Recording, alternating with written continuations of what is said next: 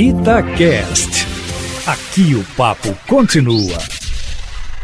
Em política não existe espaço que não deva ser ocupado. Essa aproximação do governo Bolsonaro com o Centrão, o ouvinte lembra, um grupo de deputados avulsos aí do baixo clero, que tem como característica o fisiologismo, provoca ações dessa natureza. Como nesse grupo ninguém tem lealdade partidária e o que menos importa é a legenda, de resto, uma característica do atual momento político brasileiro, o que se vê é essa corrida aos postos de comando da Câmara dos Deputados, às vezes até com incentivo do governo, que joga na tática de dividir para governar. E isso é óbvio, a SAN e o Centrão, ainda mais quando o Bolsonaro parece ter feito do presidente da Casa, o deputado Rodrigo Maia, o seu alvo preferido. Ou seja, Eustáquio, todo o esforço do governo nesse momento é para tirar o deputado Rodrigo Maia do comando da Câmara dos Deputados, agindo ao mesmo tempo para montar, claro, o que seria uma base de apoio parlamentar, sendo que o presidente Bolsonaro pode cair, por exemplo, numa armadilha do impeachment, ainda que essa seja uma hipótese remota.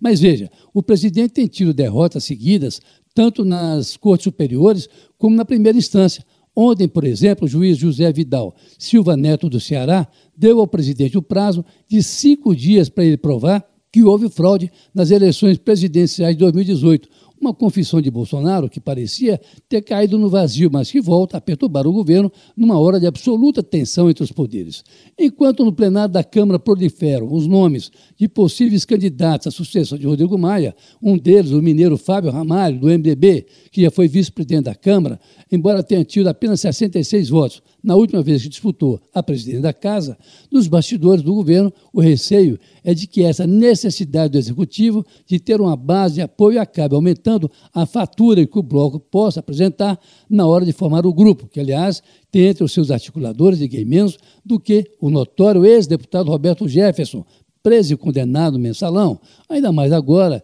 que o presidente Bolsonaro parece partir para uma guerra aberta contra o Supremo Tribunal Federal, depois que o ministro Alexandre Moraes vetou a nomeação do delegado Alexandre Ramagem, amigo da família Bolsonaro, para a direção-geral da Polícia Federal. Outro diretor já foi empossado, Rolando Alexandre de Souza, e para começo de conversa, ele já tirou o superintendente da Polícia Federal do Rio de Janeiro, onde correm as investigações contra os filhos do presidente da República, o que não deixa de levantar suspeitas, porque foi o primeiro ato do novo diretor-geral da Polícia Federal, o que pode reforçar a denúncia do ex-ministro Sérgio Moro, de que Bolsonaro queria mesmo obter informações que só ele teria acesso de se nomeasse Ramagem como diretor da Polícia Federal. Olha, Aline, no pacote que o Centrão pode apresentar ao presidente da República para garantir o apoio na Câmara, estão aí cerca de 70 bilhões de reais do orçamento de diversas áreas que estão na mira do grupo, como diretorias estatais, de bancos, secretarias de ministérios, fundações, enfim,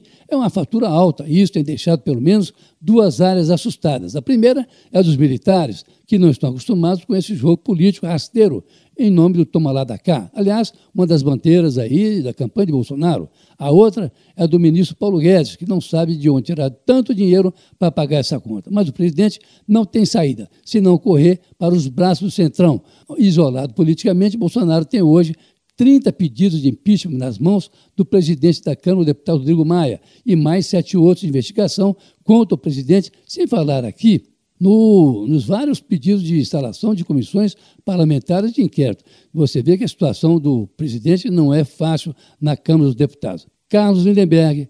para a Rádio Itatiaia.